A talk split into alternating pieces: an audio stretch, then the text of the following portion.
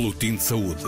Informação atualizada sobre doenças e tratamentos, cuidados primários e estruturas sanitárias, trabalho do laboratório e de campo. Boletim de Saúde. Uma edição da jornalista Paula Borges.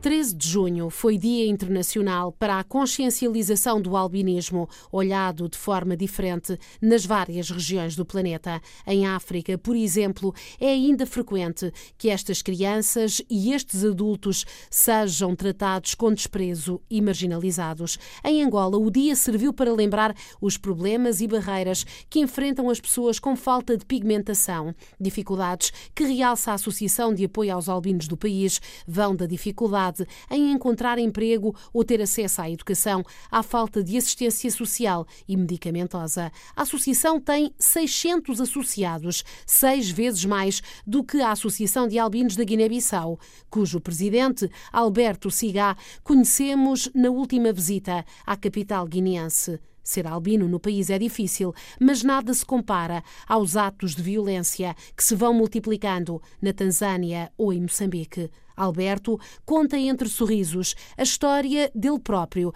a história de um menino que cresceu na diferença. Eu nasci em, em, em, região, na região do sector Nhacra, tabanca de Nhoma, eh, morança de Kendefa, nasci no 4 de fevereiro de 1977 e fez quarto ano em 2004.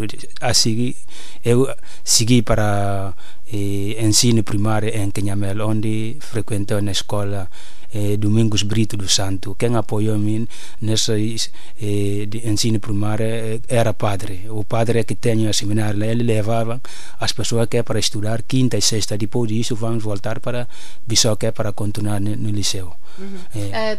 Uh, uh, mas foi o padre que o ajudou, porque senão o que é que lhe podia ter acontecido? Se, sendo albino, não é? Uh, numa tabanca, o, o que é que lhe podia ter acontecido? Olha, como sabem que na, na Guiné existe discriminação, mas não é tão.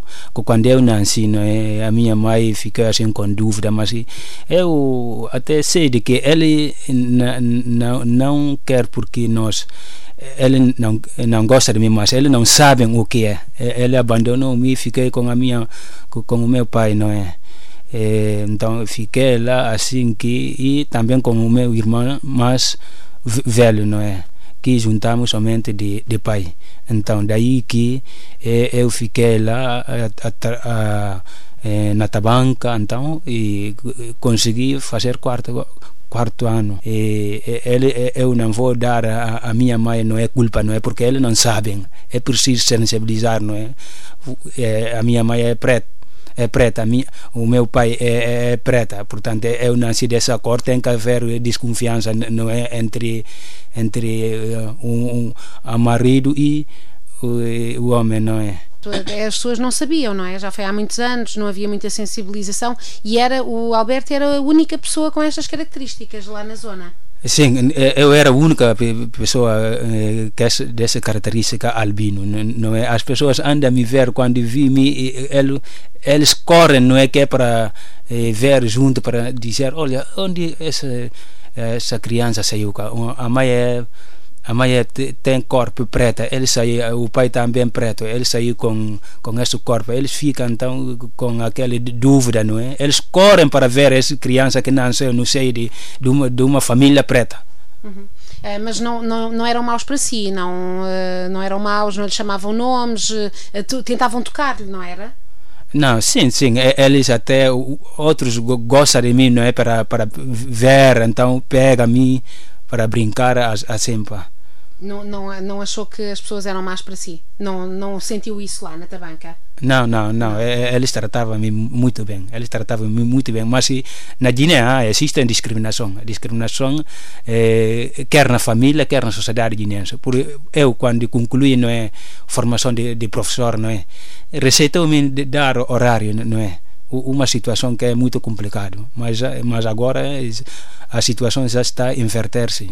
Sim, senhora. Então, e, eh, estávamos na, como é que foi estudar? Foi estudar com o apoio deste padre, uh, mas depois já não havia em Quinhamel, não é? Já não havia mais. Para onde é que veio estudar? Sim, estudar, eh, quando eu concluí, não é, como é que se diz, sexto ano, voltei, voltei para Bissau, na casa da minha tia, ela que me ajudou até concluir décimo primeiro ano.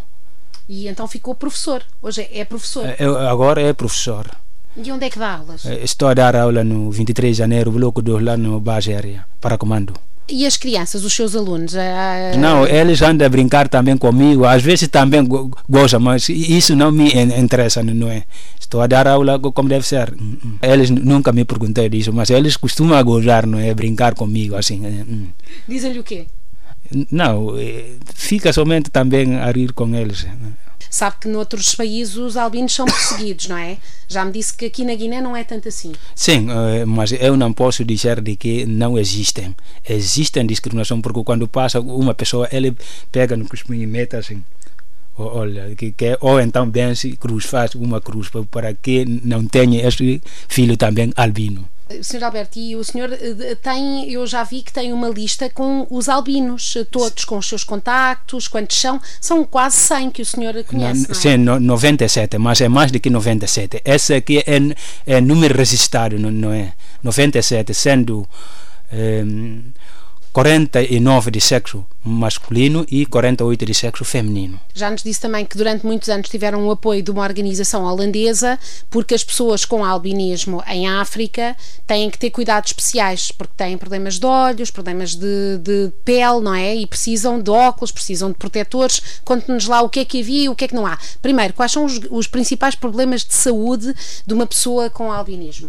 Então, o problema principal é discriminação e marginalização. Então, eles pensam que albino ou então são futseiro ou então são, são iranco, como eles dizem. Portanto, em 2006, eh, nós recebemos apoio de organização não governamental eh, de, de, de Inglaterra, através da embaixada de, de, de, de Inglaterra em Dakar eh, para fazer recensamento a nível nacional, onde conseguimos recensar. Portanto, esse recensamento ocorreu em duas fases. A primeira fase ocorreu entre ocorreu no, no sector autônomo de Bissau e a segunda fase no interior, onde conseguimos eh, registrar né, 71 albinos. Isto é em 2006. O que significa que em 2006 eh, e nós recebemos apoio também que vem da Holanda apoio essa é óculos, CPU, é, pomada e também óculos de, de sol contra sol. É, então, é, nós fizemos a distribuição a nível nacional. Como sabem que temos oito regiões e mais um sector autônomo. Somente na região de Blama Bissagos que nós não conseguimos nenhum albino, mas restantes regiões temos, temos todos lista. Então, daí que quando eh, chegamos numa determinada região, encontramos albinos, vamos pegar na nossa ficha e escrever o nome dessa pessoa. Até então, temos 97 albinos, mas temos dificuldade também quando eh, conseguimos esse pomar que é para transportar para o interior do país.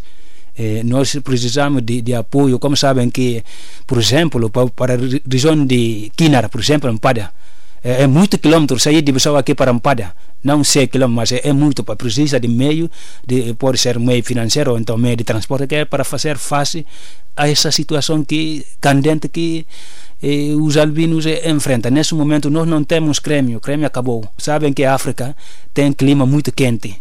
A nossa pele, então a nossa situação não é característica, não podem suportar essa tendência. Por isso mesmo, nesse momento, precisamos, não é?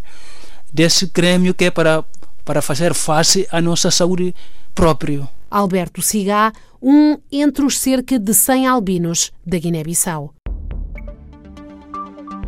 Boletim de Saúde. Informação atualizada sobre doenças e tratamentos, cuidados primários e estruturas sanitárias, trabalho do laboratório e de campo. Boletim de Saúde. Uma edição da jornalista Paula Borges.